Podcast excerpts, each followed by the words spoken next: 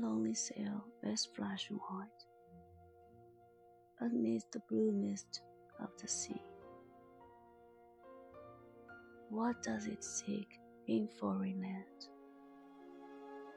What did it leave behind at home?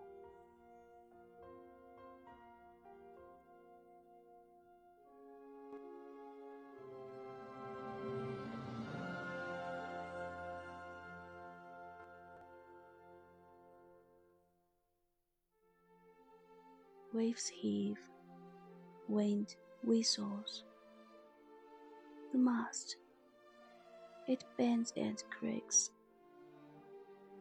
Alas, it seeks not happiness, nor happiness does it escape. Below, a current azure bright. Above, a golden ray of song. Rebellious, it seeks out a storm, as if in storms it could find peace.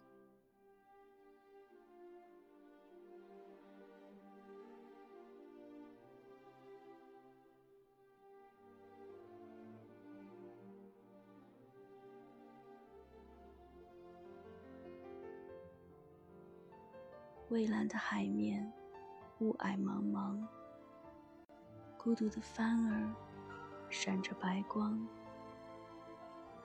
他到遥远的异地寻找着什么？